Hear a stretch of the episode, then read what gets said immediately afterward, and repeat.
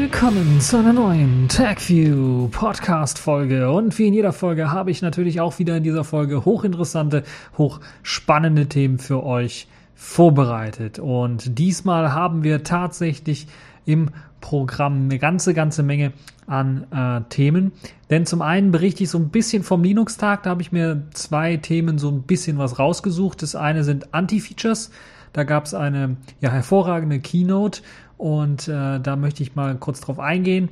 Und dann vom äh, Linux-Tag auch noch das Magic Lantern Projekt, was auch hochinteressant ist.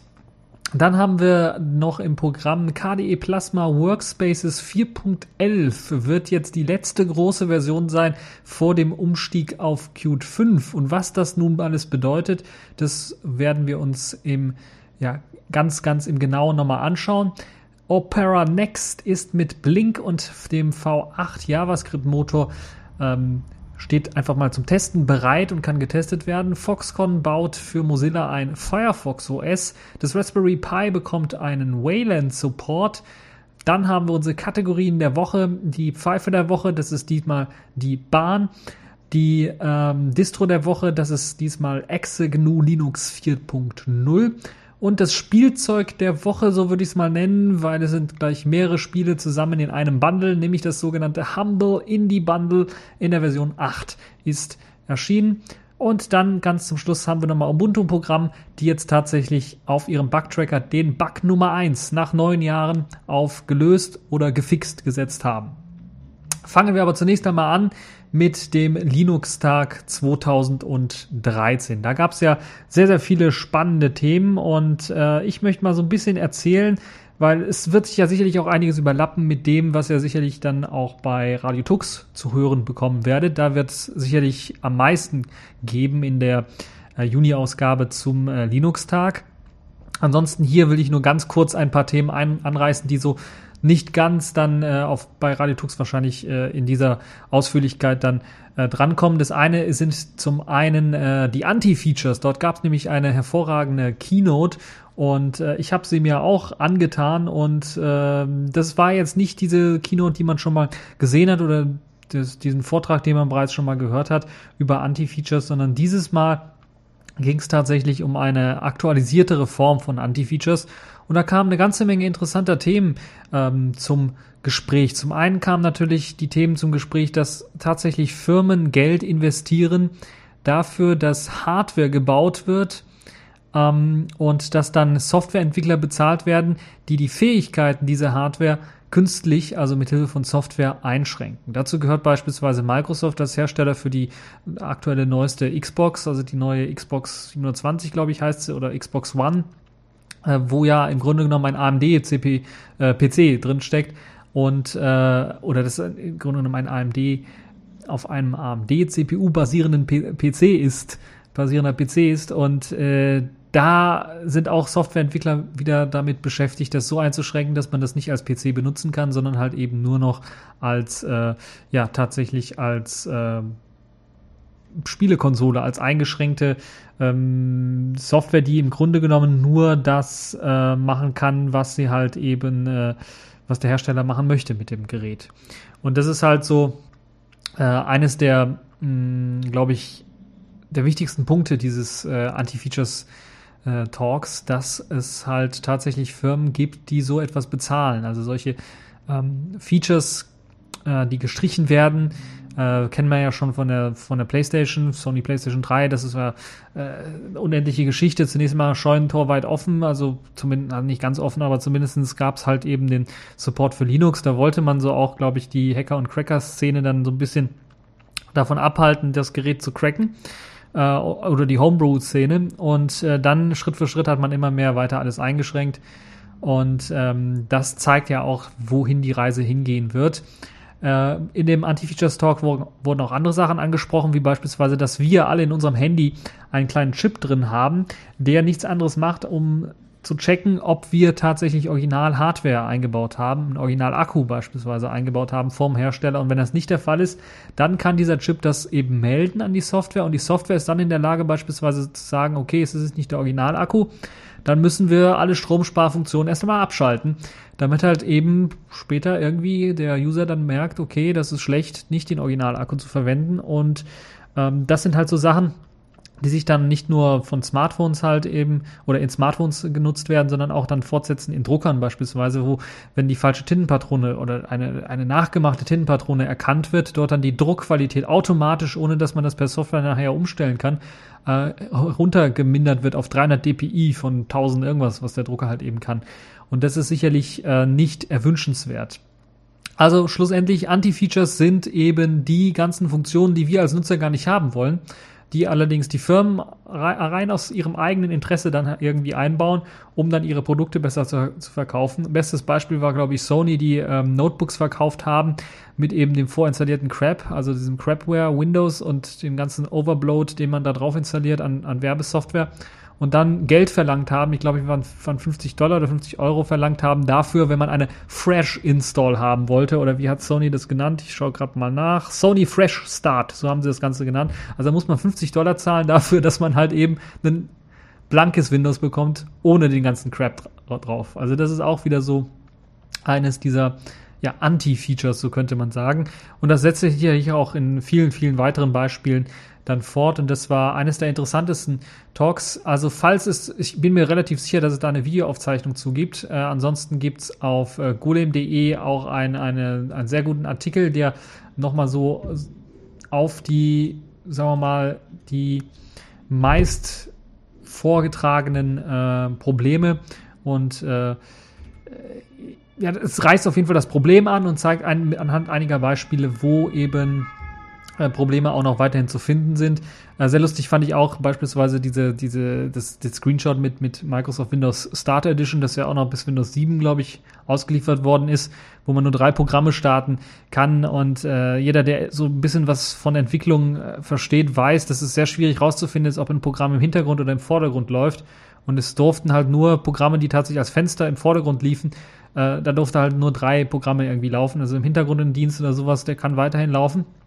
Es ist sehr schwierig, äh, schwierig sowas rauszukriegen und äh, da richtig Entwicklungszeit äh, reinzuarbeiten. Schlussendlich wurde es ja aufgehoben, glaube ich, Windows 7 und, und Windows 8 hat das gar nicht mehr, diese Beschränkung, aber sie wurde entwickelt und das alleine schlägt sich natürlich dann auch auf den Preis des Systems aus äh, und ist eigentlich unnötig. Und dann gibt es natürlich verschiedene Versionen auch noch. Da kann man die Historie von Microsoft und Windows-Versionen so ein bisschen durchgehen, wo man dann sieht, okay, da hat sich ein Bit geändert und dann hat man eine 800 Euro, 800 Dollar teure äh, neuere Version oder eine äh, ja, erweiterte Version und viele, viele weitere Sachen, ähm, die in diesem Talk halt angesprochen worden sind.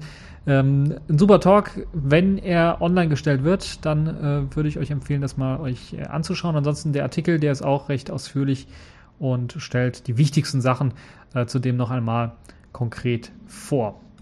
Das war aber nicht das Einzige, was es auf dem Linux-Tag äh, an interessanten Sachen gab. Wie gesagt, eines der interessantesten Sachen für mich war zumindestens der sogenannte Magic Lantern Talk oder äh, die Vorstellung von Magic Lantern. Magic Lantern, das hört sich irgendwie an, hä? magische Laterne? Was meint der Typ damit? Also Magic Lantern ist nichts anderes als ein Projekt für digitale Spiegelreflexkameras, äh, meistens eben vom Hersteller Canon, in dem Fall nur von Hersteller Canon. Ähm, die eben aufgebohrt werden in der Software. Wir reden jetzt hier von Kameras, die schon so gebraucht im ungefähr 1000 Euro Bereich liegen. Also ich glaube, das günstigste, was ich bei eBay gesehen habe, war 900, aber dann ohne Objektiv.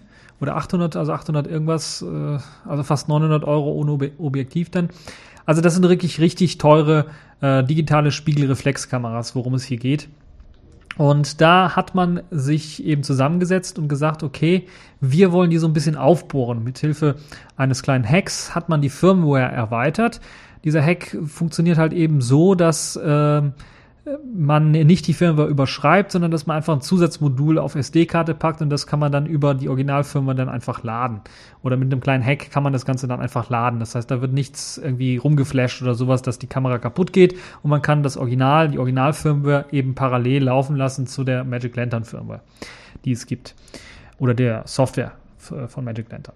Das Ganze, wie gesagt, für Canon EOS Kameras äh, zum Beispiel am besten unterstützt wird momentan die EOS 5D Mark II. Das ist die, die auch äh, präsentiert worden ist in, der, in dem kleinen Talk, in der kleinen Vorstellung. Und ja, für wen ist dieses ganze, ganze Magic Lantern Zeugs eigentlich gedacht?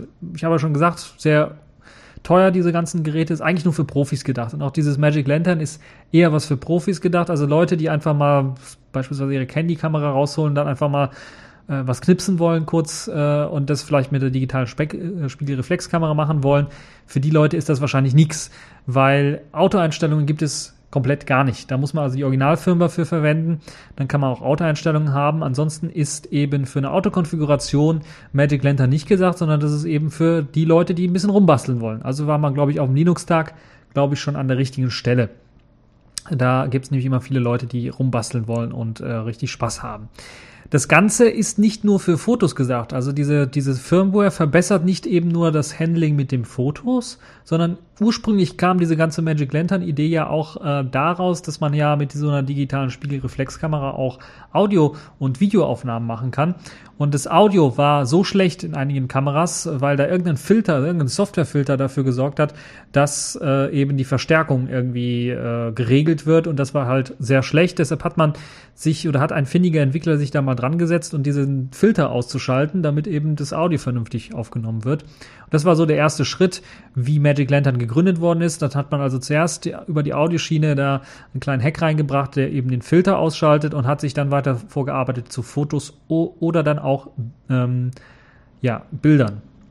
Und sehr schön ist, dass jetzt beispielsweise als Hauptfeatures von Magic Lantern die sogenannte HDR-Aufnahme, ähm, also High Dynamic Range Aufnahme gilt. Das ist ja unter Fotoenthusiasten nichts Neues, aber das kann sogar genutzt werden bei einer Videoaufzeichnung. Und das ist richtig interessant, würde ich dann mal sagen, wenn man halt eben HDR-Videoaufzeichnungen machen kann, die sonst nur wirklich dann im 10.000 im, im, im, äh, 10 Euro Bereich und höher äh, solchen Kameras eher vorbehalten ist. Also mit Hilfe von Magic Lantern könnt ihr sogar dann HDR-Videoaufnahmen machen die sogar dann abspeichern im RAW-Format. Also es gibt die Möglichkeit, das Ganze im RAW-Format auch abzuspeichern mit Hilfe von Magic Lantern. Und das ist, glaube ich, eine, auch eine sehr, sehr tolle Sache für die Leute, die später ihr Video nochmal bearbeiten wollen und äh, die jetzt keine Kompression haben wollen, unbedingt. Braucht man natürlich eine dementsprechend große Speicherkarte, damit das Ganze auch vernünftig gespeichert werden kann. Ansonsten kann man nur sehr, sehr wenig aufzeichnen. Dann gibt es noch so weitere Features, die äh, mit in äh, Magic Lantern eingeflossen sind, wie beispielsweise, dass äh, man den äh, Audiosensor oder die, das Mikrofon auch dafür nutzen kann, beispielsweise zu sagen, okay, ich möchte jetzt hier einen Selbstauslöser machen, aber der soll hier nicht nach Sekunden oder so laufen, sondern der soll mein Händeklatschen erkennen. Und wenn ich in die Hände klatsche, dann soll er nach zwei Sekunden halt ein Foto schießen. Das ist beispielsweise auch ein Feature, was mit in Magic Lantern eingebaut worden ist, was glaube ich eine tolle Sache ist. Und das würde ich mir vielleicht auch wünschen für einige andere Kameras, die halt eben auch so äh, so eine Art Mikrofon haben, äh, um halt sowas erkennen zu können.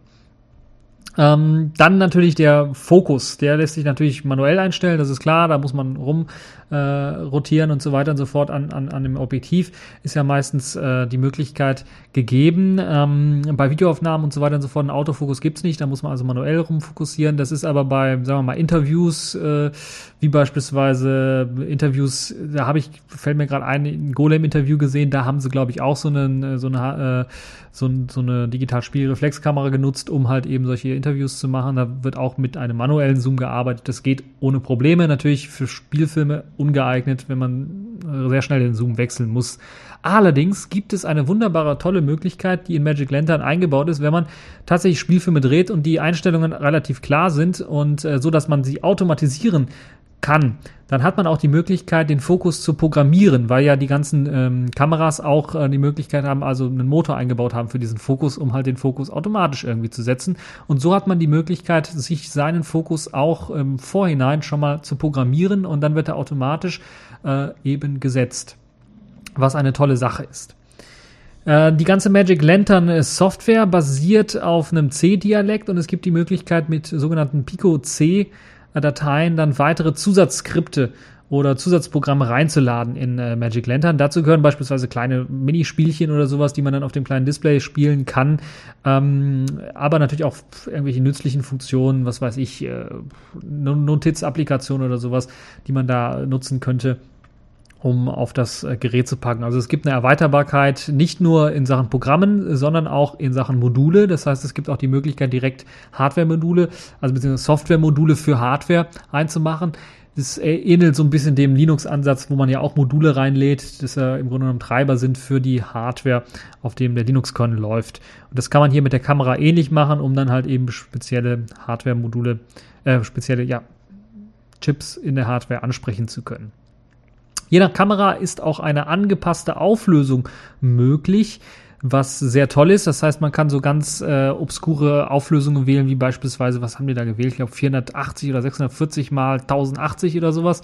Und dann kriegt man halt ähm, ganz obskure Auflösungen hin, die allerdings dann nicht eben den kompletten DSLR-Chip nutzen für eben äh, diese Aufnahme, sondern dann nur tatsächlich diesen Teil, den man ausgewählt hat. Und äh, das ermöglicht dann auch beim Zoomen und so weiter und so fort dann äh, keinen digitalen Zoom oder sowas zu machen, was ja bei Videoaufnahmen äh, vielleicht eventuell problematisch ist, weil die Qualität verloren geht, sondern tatsächlich dann einen sehr, sehr äh, kristallklaren äh, Zoom quasi durchzuführen, was äh, eine sehr, sehr nette Sache ist. Ja, ähm, Interessant ist vielleicht auch die Hardware, da kann ich auch mal zu, da haben sie auch nochmal äh, in dem Talk, sind sie auch nochmal drauf eingegangen, was für Hardware da eigentlich verbaut ist von, von Canon selber. Da hat man sehr, sehr viel natürlich identifizieren müssen, um die ganzen Features und Funktionen alle einzubauen. Hat man natürlich viel Try and Error gemacht, aber man hat vor allen Dingen dann natürlich auch äh, eine ganze Menge gelernt von der Hardware, die in solchen Canon-Kameras verbaut ist. Und interessant ist, dass Canon meist zwei Chips einsetzt, einen MIPS und einen ARM-Chip. Und der ARM-Chip ist meistens mit 200 MHz nur getaktet, was für heutige Verhältnisse sehr, sehr gering ist. Äh, allerdings bestehen, diese Chips auch noch aus ganz, ganz vielen kleinen weiteren Chips, die halt eben für viele Sachen zuständig sind. Also viel Hardware zum Codieren von zum Beispiel H264 oder JPEG. Da sind also eigene Chips für H264-Codierung und äh, JPEG-Codierung mit äh, an Bord, sodass es nicht über den ARM-Chip oder den MIPS-Chip äh, laufen muss.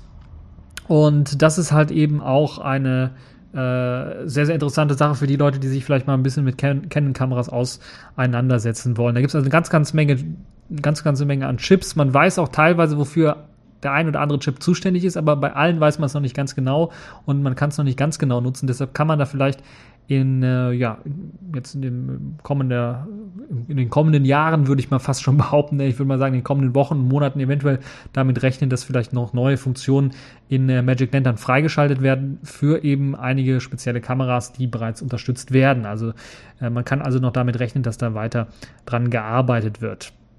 Wie gesagt, Magic Lantern selber läuft nicht, äh, wird nicht irgendwie, äh, ist keine neue Firmware, die einfach draufgeflasht wird oder sowas, sondern es läuft ganz normal im RAM einfach komplett. Und nachdem man halt eben das System runterfährt, ist halt der RAM leer. Und dann ist Magic Lantern auch wieder weg. Also da muss man nicht damit rechnen, dass man seine äh, ganz, ganz teure Kamera, ich habe ja schon die Preise genannt, so im Gebrauchtmarkt und so weiter und so fort, dass man die irgendwie schrottet. Das Einzige, was man machen muss, ist halt tatsächlich eine Auto-Exec-Bin auf eine SD-Karte zu packen und dann hat man die Möglichkeit eben beim Booten Magic Lantern auszuwählen und dann wird halt eben von SD-Karte Magic Lantern äh, gebootet, in RAM reingeladen und dann hat man Magic Lantern.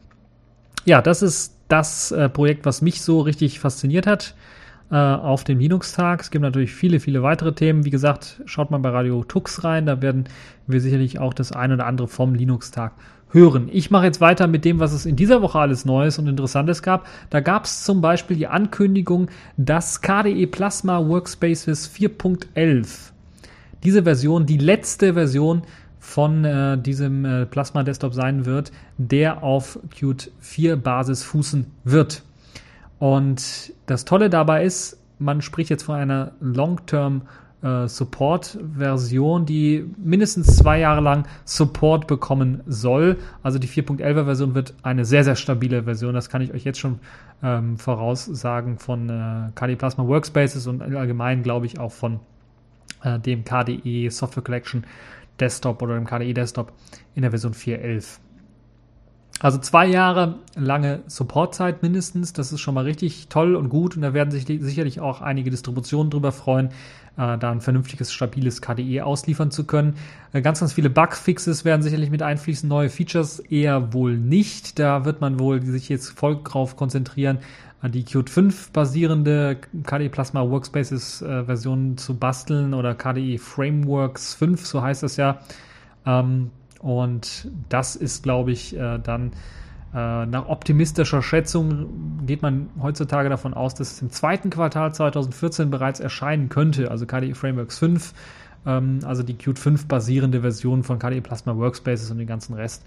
Ähm, mit der neuen Version, also KDE Frameworks 5, soll zudem auch die KDE Software Compilation oder Collection aufgetrennt werden in eben den Plasma Desktop und die Kernkomponenten, die man halt in KDE Frameworks 5 finden wird.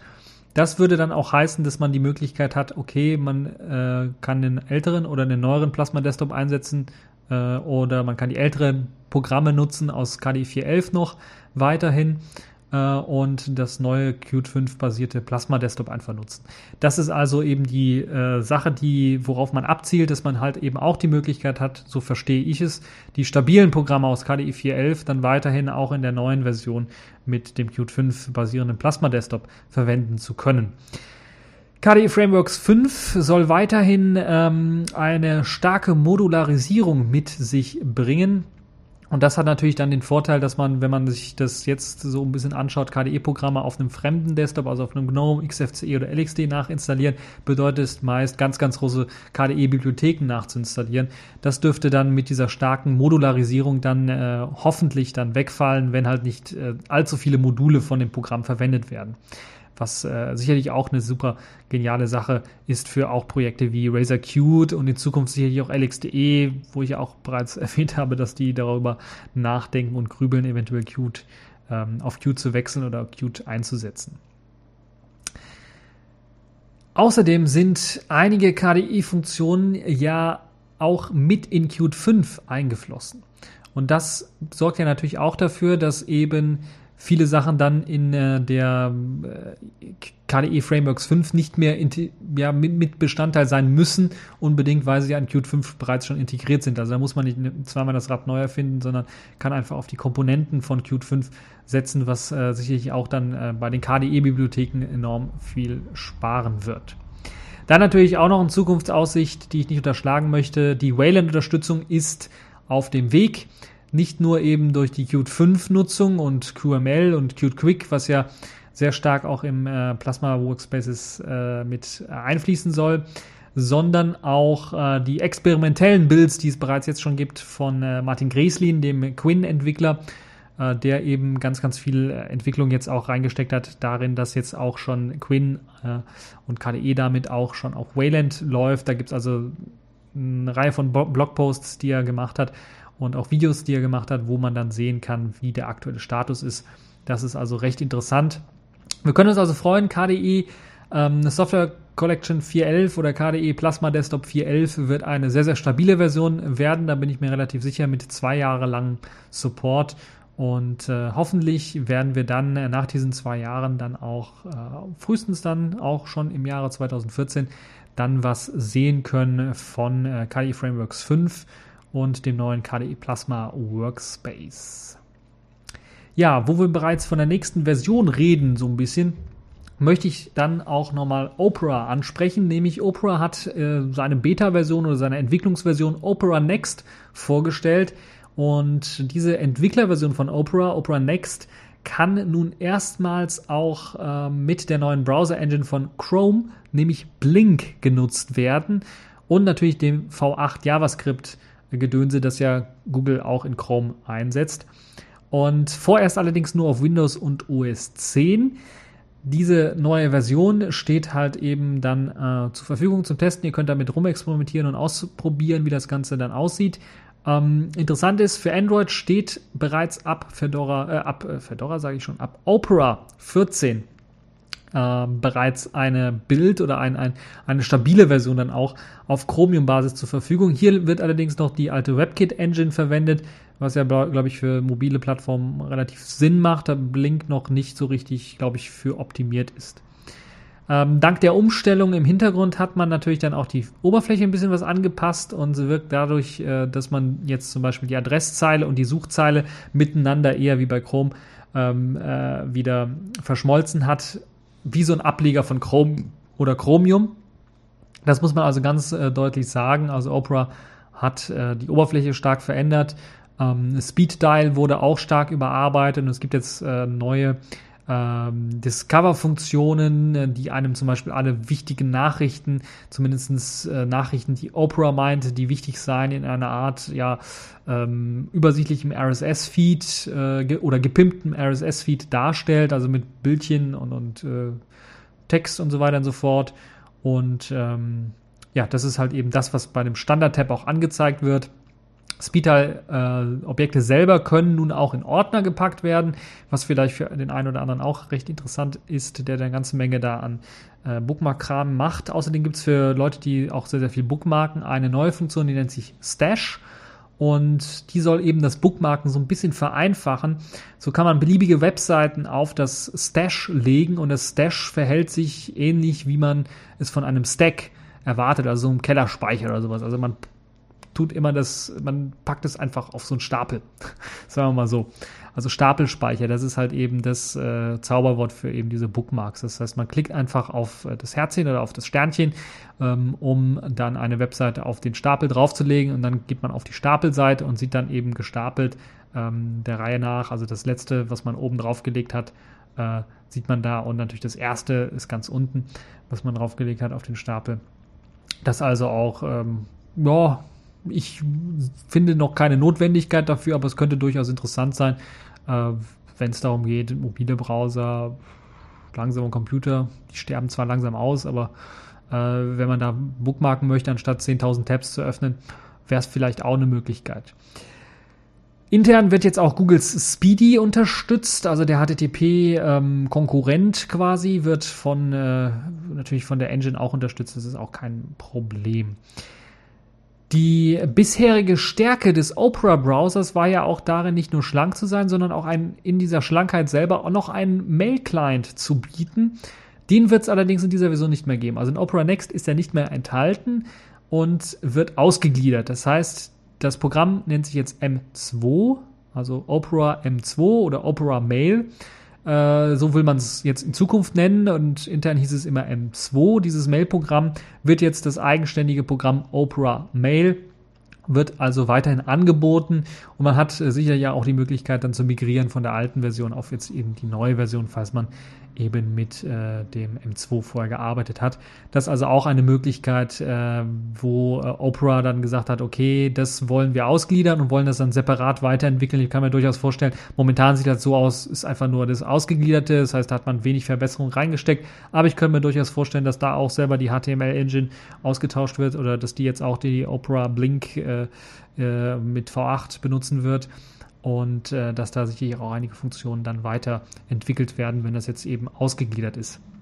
Das, was ich mir so ein bisschen hätte ähm, erhofft, ist beispielsweise, dass eben dieses Mail-Programm, weil das sehr, sehr gut ist, eventuell äh, der Quellcode freigegeben wird und dann als Nachfolger oder als inoffizieller Nachfolger von äh, Thunderbird und Ice Stuff, was ja so ein bisschen, wo die Entwicklung ja ein bisschen schlafen gegangen ist, das vielleicht ein bisschen zu wieder zu beleben oder also zumindest als Konkurrent irgendwie da wieder was reinzuhauen. Ähm, naja, müssen wir mal schauen, wie sich das weiterentwickelt. Äh, das ist so ein bisschen noch in der Waage, ist halt noch äh, eine Beta-Version und da müssen wir schauen, äh, wie sich das äh, in den nächsten kommenden äh, Monaten dann weiterentwickeln wird, was wir von Blink und was wir dann von V8 und dann natürlich unter der Haube von Opera dann erwarten können. Accepted. Connecting. Complete. System activated. All systems operational.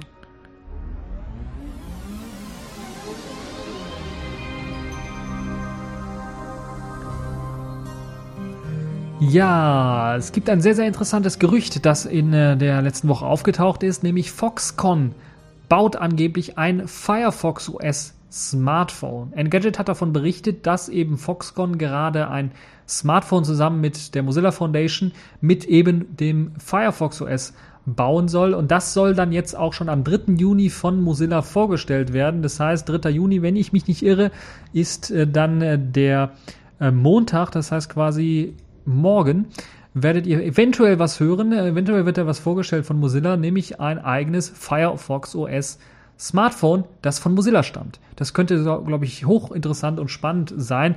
Es werden ja bereits schon die ersten äh, Smartphones ausgeliefert, habe ich ja gesagt. Das Kion und das Peak, so heißen sie, glaube ich, aus Spanien, aus dem kleinen, äh, wie hieß er? Ich habe es vergessen, diesem kleinen äh, Laden, die das auch da mh, mm, äh, veröffentlicht haben. Und da gibt es auch einige Leute, die bereits schon äh, einige Videos reingestellt haben von diesem Firefox OS Smartphone. Und ich bin echt mal gespannt, was Mozilla dann vorstellen wird, ob so ein Referenzdesign wird für eben äh, dritte Weltländer oder Entwicklungsländer oder ob es wirklich ein High-End-Smartphone sein wird, was ich ja, wo ich ja immer behauptet habe, das wird es nicht geben, weil Firefox OS selber so ein bisschen nicht für den High-End-Markt gedacht ist. Also da fehlt einfach Software für, muss man ganz ehrlich sagen.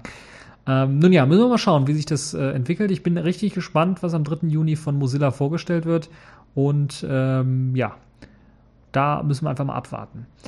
Ein weiteres interessantes äh, Thema ist das Raspberry Pi. Das hat nämlich jetzt einen Wayland-Support bekommen. Ganz richtig. Was ist eigentlich äh, so spannend an dem Ganzen? Hm.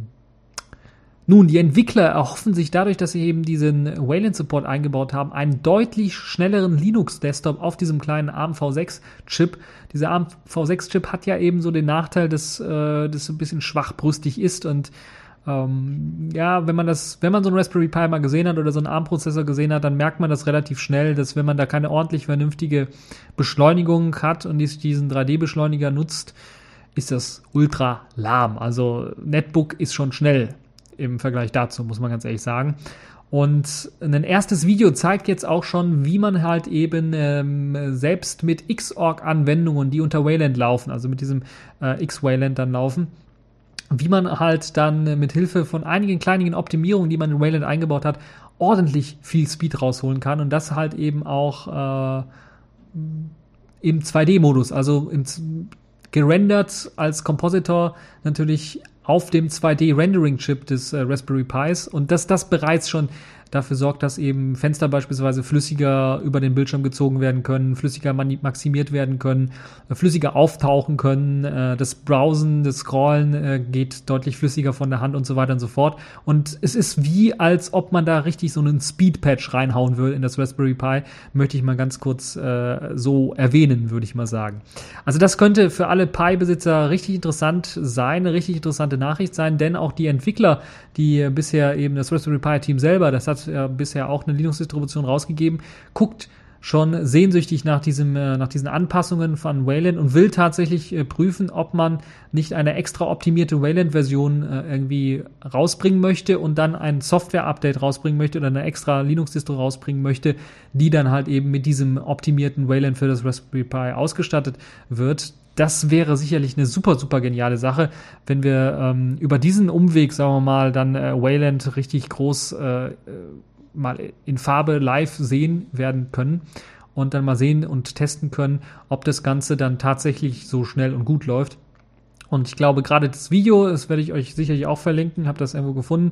Da äh, könnt ihr dann auch nochmal reinschauen und äh, das ist wirklich äh, richtig genial gemacht. Das muss man ganz ehrlich sagen. Es gibt so einen Vergleich vorher, nachher und da merkt man schon richtig deutlich die Unterschiede, äh, gerade beim Verschieben von Fenstern und so weiter und so fort, was ja dann auch gleichzeitig beim Scrollen von Fenstern auffallen, äh, von, vom, beim Scrollen von Webseiten auffallen wird, ist das sicherlich eine super geniale Sache, wenn man hier das Raspberry Pi deutlich beschleunigen kann. So, kommen wir zu den Kategorien der Woche. Und da habe ich einige hochinteressante Kategorien für euch äh, vorbereitet, nämlich zunächst einmal, und das musste ich einfach machen, die Kategorie der Woche, äh, also da fällt mir nicht mehr viel zu ein, die Bahn. Die Bahn will jetzt nämlich tatsächlich, weil es äh, mit den Drohnen so gut läuft, hat man ja bei der Bundesregierung und ähm, bei der Bundeswehr gesehen, wollen die tatsächlich jetzt Drohnen einsetzen gegen und jetzt Obacht gegen Graffiti-Sprüher. Das heißt, die Bahn hat tatsächlich jetzt Drohnen bestellt, um gegen Graffiti-Sprüher vorzugehen. Das müsst ihr euch mal vorstellen. Also dieser Trend in Richtung Drohnen ist ja schon wirklich irgendwie bemerkenswert. Ich weiß es nicht. Anstatt einfach mal ein, zwei Mitarbeiter einzustellen, die vielleicht an diesen Problemstandorten mal ein bisschen so Wache schieben oder sowas. Nee, da kaufen wir uns lieber eine Drohne. Äh, weil das hat ja so wunderbar funktioniert bei der Bundeswehr, haben wir auch gesehen, ein paar Millionen einfach verschossen. Nun ja, man muss du durchaus schon sagen, äh, Graffiti und die ganzen Beseitigungen und so weiter, das kostet natürlich eine ganze Menge Geld. Man schätzt so ungefähr, dass so jährlich einen Schaden von 7,6 Millionen Euro da äh, auftritt bei der Bahn durch eben Graffiti und die Beseitigung der Graffiti. Das ist natürlich ärgerlich. Also ich rede jetzt nicht nur von Graffiti, die irgendwie an irgendwelchen Brücken und so weiter rumgesprüht wird. Das ist, glaube ich, weniger sagen wir mal, nervig. Das ist immer noch nervig.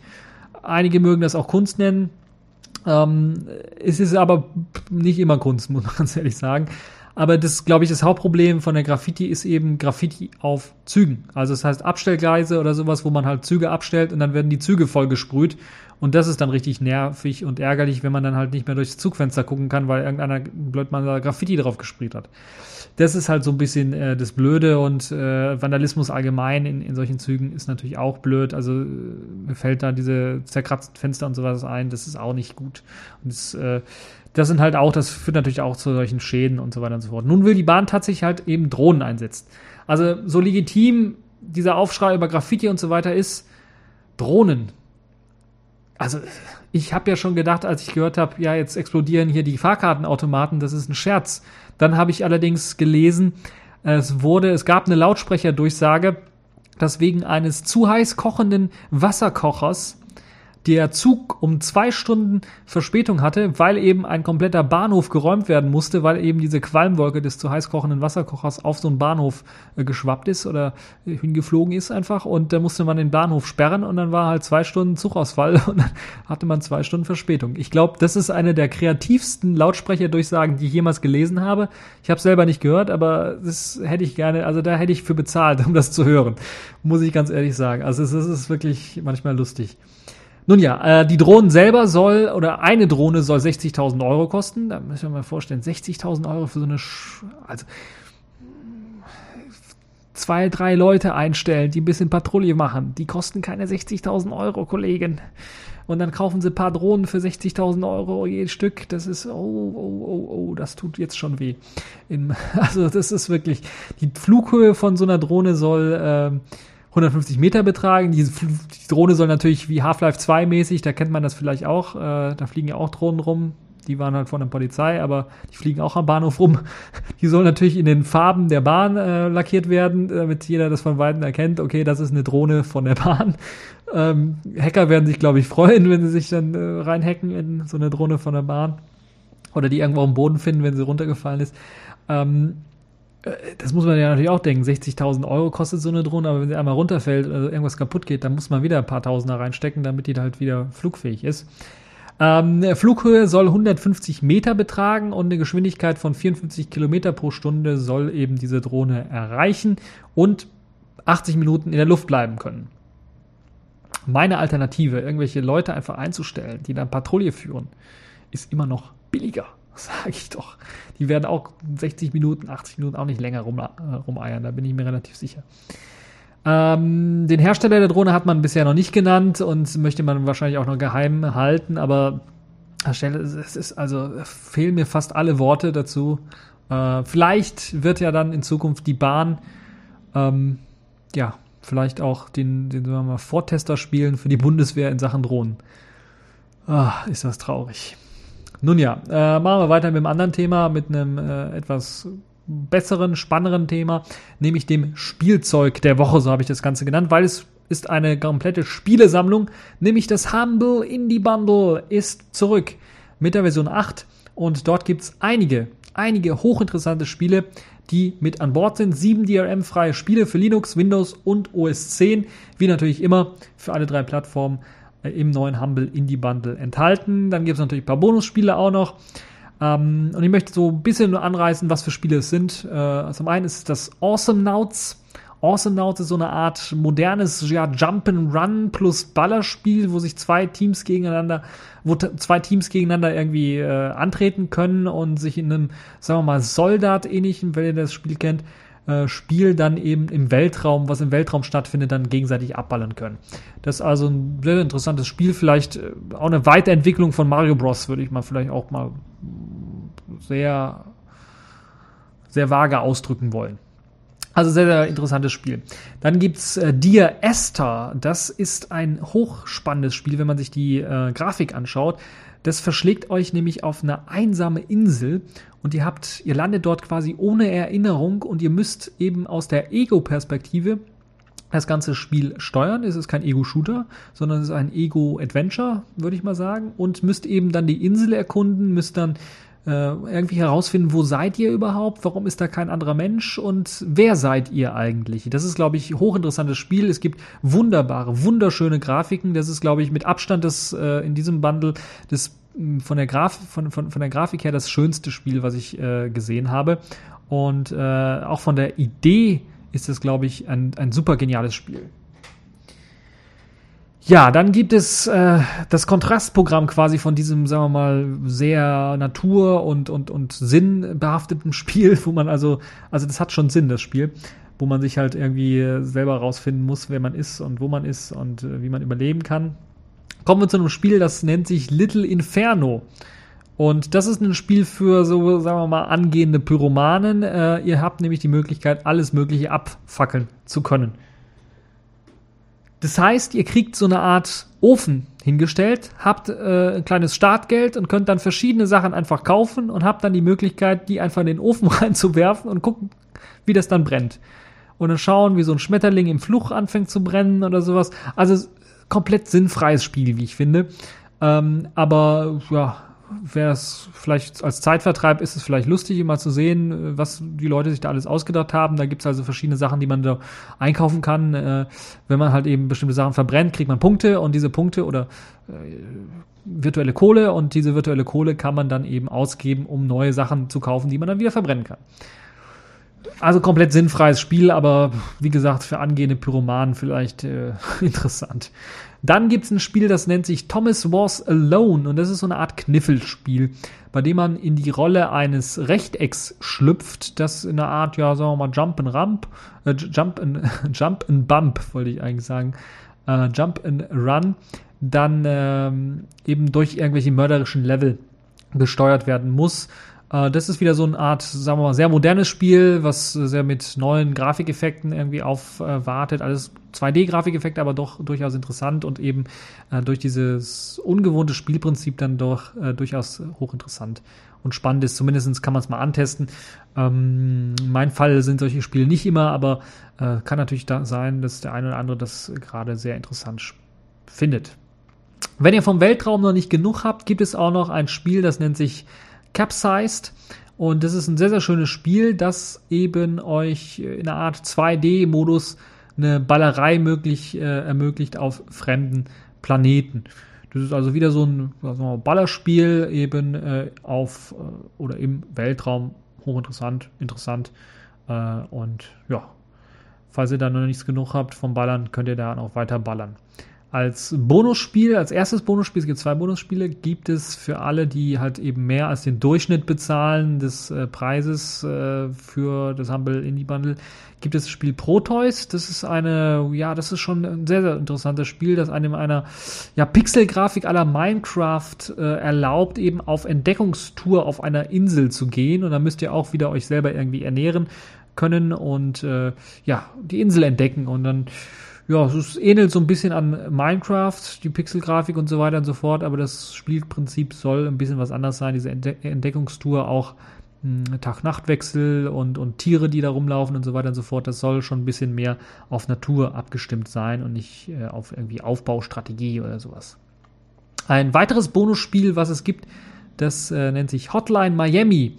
Und das ist so ein Spiel, das einem in der Grafik aller GTA 1 zurück in die 80er Jahre verschlägt, wo man fiese Ganoven ausschalten oder abballern muss und da läuft man halt so durch verschiedene Gänge und so weiter mit dem Baseballschläger und muss dann einen äh, auf die Nuss hauen und so weiter und so fort. Man muss irgendwo einbrechen und, und irgendjemand kalt machen und so. Äh, also das ist halt so ein typisches, auch wieder so ein, so ein Spiel für Leute, die GTA 1 gemocht haben, den Teil, wo man halt eben Missionen durchführt, wo man tatsächlich mit einer Pistole oder mit einem Baseballschläger da irgendwie rumlaufen muss, irgendwelche Leute äh, abmurksen muss. Äh, ist das, glaube ich, äh, was Spannendes für alle, die so ein bisschen was Anspruchsvolleres äh, erwarten. Nee, da lieber auf Dear Esther reinschauen, also in Dear Esther reinschauen, was glaube ich ein sehr, sehr mm, interessantes und äh, sehr, sehr episches Spiel ist, wenn wir uns mal äh, die Grafik ganz genau anschauen.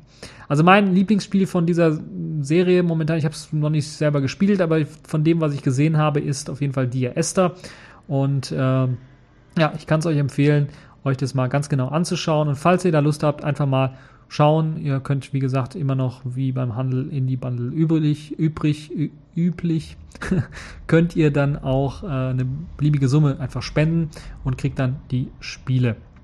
Die Bonusspiele aber nur, falls ihr über dem Durchschnitt halt eben spendet.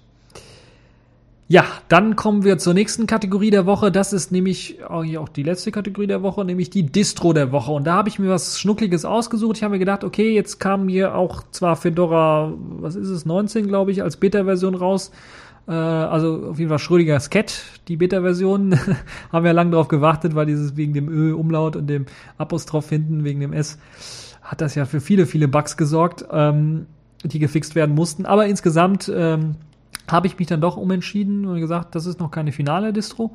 Es gibt aber eine Distro, die kam jetzt im Mai auch raus, hat aber keine große Ankündigung gemacht. Aber auf den Download-Server steht schon mal Version 4.0 und kam im Mai raus und ich habe es getestet. Äh, basiert auf Debian Wheezy, ist eine super geile Distribution für die Leute, die KDE 3.5 zurückhaben möchten. Nämlich nennt das Ganze nennt sich Exe GNU Linux und die Version 4.0 ist die, die ich getestet habe. Und die holt tatsächlich KDE 3.5 zurück auf die stabile Debian-Basis, also für die Leute, die jetzt Debian Wheezy haben und vorher ähm, eben äh, Squeeze hatten und äh, dann äh, KDE 3.5 hatten und das gemocht haben und jetzt eben eine neue KDE-Version nicht unbedingt haben wollen, die können tatsächlich auf Excel GNU Linux umsteigen. Das basiert eben auf Wheezy und steht in Version 4.0 zum Download bereit und kommt eben nicht mit KDE 3.5.10 daher, sondern mit TDE, also dem Trinity Desktop Environment in der Version 3.5.13, der aktuellsten Version. Mit dabei ist, äh, sagen wir mal, eine etwas geschrumpfte Software Collection, würde ich mal sagen. Also kein großes Office-Paket, sondern nur Abbey-Word und Numeric sind ausgeliefert. Es wird der hervorragende Musikplayer Amarok in Version 1.4 ausgeliefert. Also als ich den, als ich den aufgemacht habe und dann äh, die Begrüßungsstimme von Matthias Ettrich gehört habe, habe ich gesagt, ja, good old times are back. Also Amarok 1.4 kann äh, genutzt werden, funktioniert auch wunderbar. Also ich habe mich, ich war wirklich erstaunt, das Musik abspielen, Lyrics rausfinden, äh, Cover anzeigen. Das, das läuft einfach. Das zeigt, wie gut Open Source Software ist. Ich weiß jetzt nicht, ob die was dran gemacht haben an dem Amarok, aber es läuft einfach und es ist einfach geil. Und es bringt eben das gute alte Feeling zurück. Ähm, KM Player ist als Media Player mit Kafein dabei, auch noch. Also KM-Player und Kafein. Kafein sicherlich für die Leute, die Leute, die vielleicht DVB-T oder DVB-S oder sowas schauen wollen. Sicherlich eine gute Alternative. Ansonsten KM-Player ähm, sehr, sehr guter Player, ähm, kann ich nur empfehlen. Iceweasel ist äh, mit dabei, die Standardversion in, 10, in der 10er ESR-Version. Da würde ich euch vielleicht empfehlen, Mozilla Debian.net anzusurfen. Da gibt es halt eine neue Version oder direkt beim äh, großen Bruder Firefox äh, dann äh, also mozilla.org und da Firefox runterladen und äh, das klappt ja auch ohne Probleme. Also voll kompatibel zu Debian äh, 7.0, keinerlei Probleme. Äh, das Exegnu Linux wird angepasst mit dem leicht angepassten Theme, einer, einem kleinen netten Installer, der natürlich auch mit dabei ist, der als eine, das vor allen Dingen das System auf Festplatte installieren kann natürlich und dann natürlich auch auf USB installieren kann. Ist so ein ganz einfaches, äh, ganz einfaches Skript, was da abläuft, was mit ein paar Dialogen dann halt eben es erlaubt, die, Fest, äh, da die Festplatte einzurichten und das ganze System zu installieren. Wer ja, erweiterte Installationsoptionen oder sowas haben möchte, äh, ja, der kann sich vielleicht mal den Debian-Installer anschauen. Äh, da gibt es ja auch einen Live-Installer, den man da vielleicht installieren und konfigurieren kann und dann äh, mal schauen, ob das da auch installiert werden kann. Ähm, erstaunlich finde ich eben bei dem ganzen System ist, dass es immer noch gut funktioniert. Also da haben die TDE-Entwickler sicherlich auch einiges an Arbeit geleistet, dass das System heutzutage rund, wunderbar und rund läuft. Die Software, die ausgeliefert wird, ist äh, nicht immer aktuell, aber es funktioniert einfach wunderbar. Bestes Beispiel Amarok 1.4. Ohne Probleme, einfach schnell, funktional, funktioniert. Also da kann man nicht mehr viel sagen. KM-Player, Kafein, alle in der KDE 3er-Version funktionieren einfach wunderbar. Äh, die Integration von GTK-Programmen funktioniert wunderbar. Also da wird das äh, Plastic Theme genutzt von äh, Qt 3 oder von KDE 3 ohne große Probleme. Ähm, erstaunlich schnell und hübsch vorkonfiguriert. So möchte ich das Ganze mal zusammenfassen. Exegnu Linux 4.0. Multimedia ging übrigens auch out of the box, also da gab es gar keine, gar keine Probleme. Amarok äh, 1.4, bla, Musik reinschieben, MP3 wird abgespielt, äh, Videos out of the box, äh, keinerlei Probleme. Flash Player ist nicht mitgeliefert, zumindest nicht der von Adobe, da wird, glaube ich, Gnash ausgeliefert, zumindest im Iceweasel konnte ich YouTube-Videos anschauen. Äh, die waren, wurden halt mit so einem uralten Flash-Player angezeigt, ähm, der keinen Vollbild-Button hatte. Da muss ich Rechtsklick machen, dann wusste ich sofort, oh, Gnash. Und dann konnte ich unter Ansicht auf Vollbild gehen. Also das klappt auch. Ähm, das äh, sollte keinerlei Probleme darstellen. Ansonsten könnt ihr natürlich ganz einfach, äh, wie bei Debian üblich, einfach da was nachinstallieren. Das Tolle ist, dass die Systemauslastung und so weiter und so fort gar nicht mal so hoch waren. Also vergleichbar. Vielleicht eine gute Alternative für die Leute, die einen ganz kompletten, vollständigen Desktop à la KDE bevorzugen, der mit vielen Programmen ausgestattet ist aber auf der anderen Seite etwas auch Leichtgewicht haben wollen wie la X, LXDE oder XFCE. Ich würde es sogar eher mit XFCE-basierten Distros vergleichen, weil du der Speicherverbrauch ungefähr gleich ist, je nachdem, was für Programme man verwendet, hier und da natürlich auch. Äh, Netzwerkmanager wird beispielsweise WCD verwendet, standardmäßig. Es steht allerdings auch die Möglichkeit zur Verfügung, WCD zu deinstallieren und dann das von, ich glaube, SIDAX und dann AptoSid und Seduction und so weiter genutzte Zeni zu nutzen.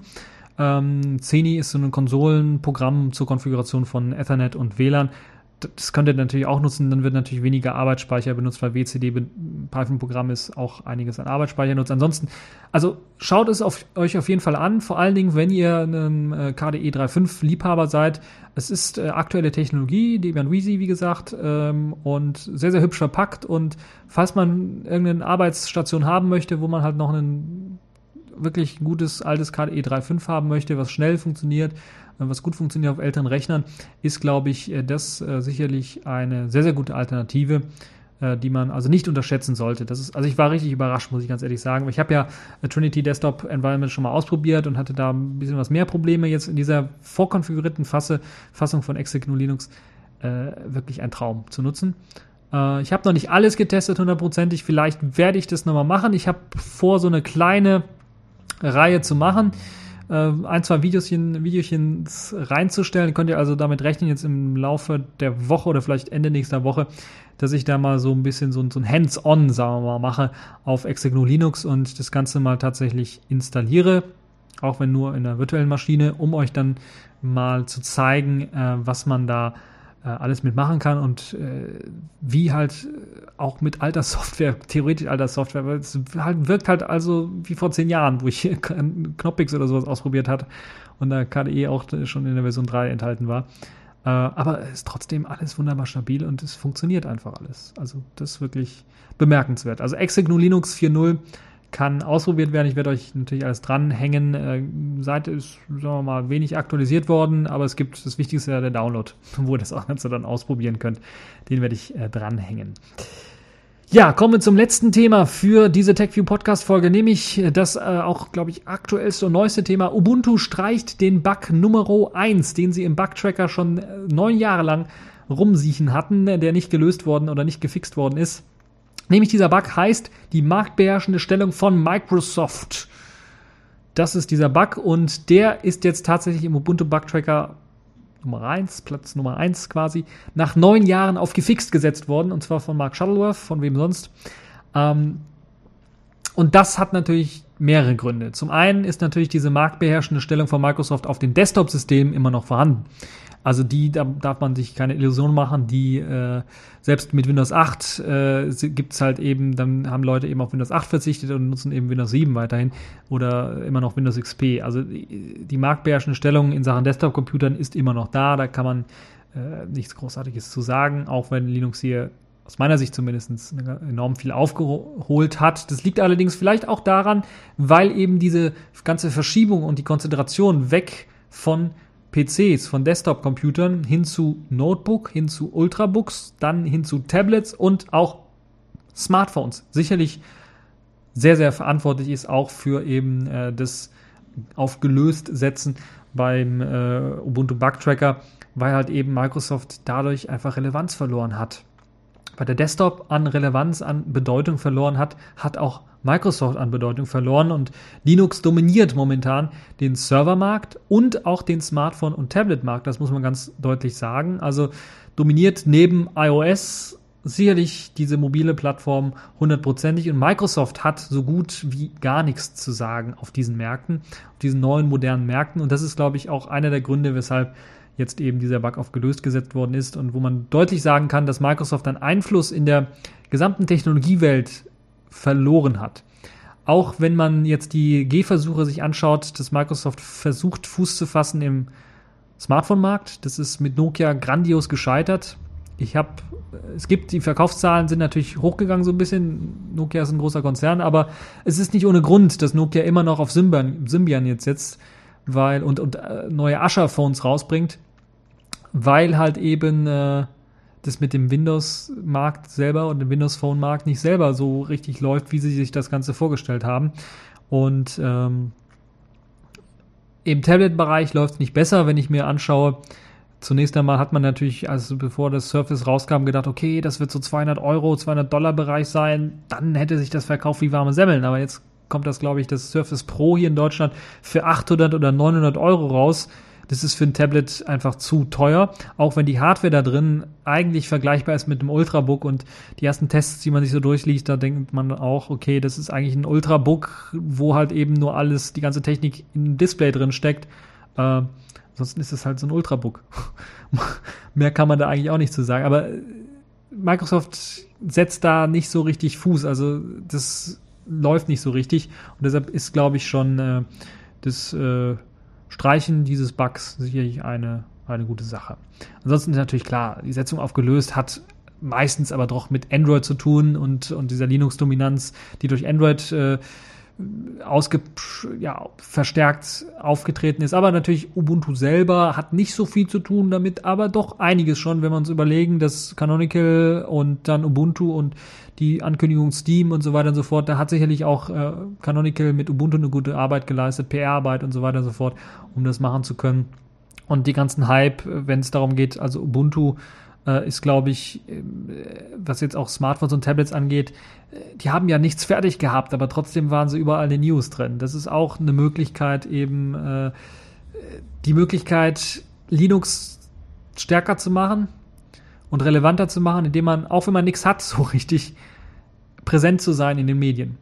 Und ich glaube, das hat Canonical mit Ubuntu sehr gut geschafft, auch wenn die Leistung, die abgeliefert wird, nicht immer der entspricht von anderen Open Source Projekten und wo ich durchaus andere Open Source Projekte durchaus verstehen kann, wenn sie sich beschweren, dass hier Canonical sehr, sehr viel PR bekommt, aber wenig leistet, selber Eigenarbeit und sehr viel profitiert eigentlich von anderen Open Source Projekten. Kann ich durchaus verstehen, aber mh, mm, das ist halt, wenn man sich die Open Source und freie Software Familie und die ganze Linux Familie allgemein anschaut, von außen und nicht die Trennung macht, ist es halt auch eine Notwendigkeit, in den Medien irgendwie ständig präsent zu sein. Und äh, das kann halt Canonical sehr gut, auch wenn die Substanz dahinter nicht immer perfekt ist. Nun ja, das also äh, mein Kommentar dazu. Insgesamt würde ich mich äh, sehr, sehr freuen, falls ihr eventuell da eure Berichte vom Linux-Tag würde ich sehr gerne hören. Also, falls ihr da irgendwas Interessantes gesehen habt, was ich vielleicht jetzt noch nicht erwähnt habe oder irgendwie, wenn, wenn, wenn da was Interessantes war, einfach mal äh, erzählen, berichten in den Kommentarbereich. Ansonsten natürlich auch, was ihr von Ubuntu und dem Streichen des Bugs haltet, was ihr überhaupt davon haltet, dass der Bug überhaupt da drin war in dem Bug-Tracker, was der da zu suchen hatte und so weiter und so fort. Falls ihr das Humble Indie Bundle 8 bereits ausprobiert habt und die ganzen verschiedenen Spiele, würde ich mich natürlich auch freuen, falls ihr so ein kleines Review macht über die Spiele, welches Spiel euch da am besten gefallen hat und äh, ob dieses Dear Esther Spiel, was mir so richtig, also was mir so richtig jetzt so, was ich wirklich ausprobieren möchte, ob das tatsächlich äh, so hoch spannend ist oder ob das äh, nicht äh, ja, eine schöne, hübsche Grafik-Demo ist, wo wenig Substanz dahinter steckt.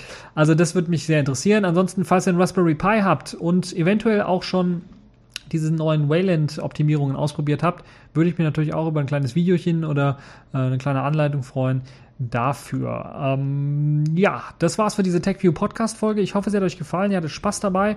Ich glaube, das war jetzt auch eine längere Folge wieder, weil natürlich letzte Woche ausgefallen ist. Linux Tag, wie gesagt. Und das äh, wollte ich heute so ein bisschen nachholen, Und ja, das war's für diese Folge und bis zur nächsten Folge.